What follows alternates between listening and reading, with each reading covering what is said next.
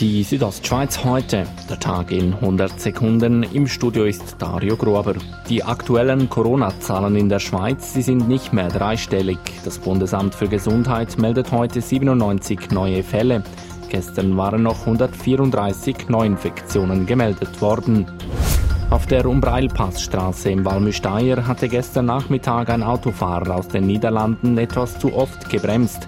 Der Autofahrer prallte wegen überhitzten Bremsen in einem Baum, teilte die Kantonspolizei mit. Der 50-Jährige wurde mittelschwer verletzt.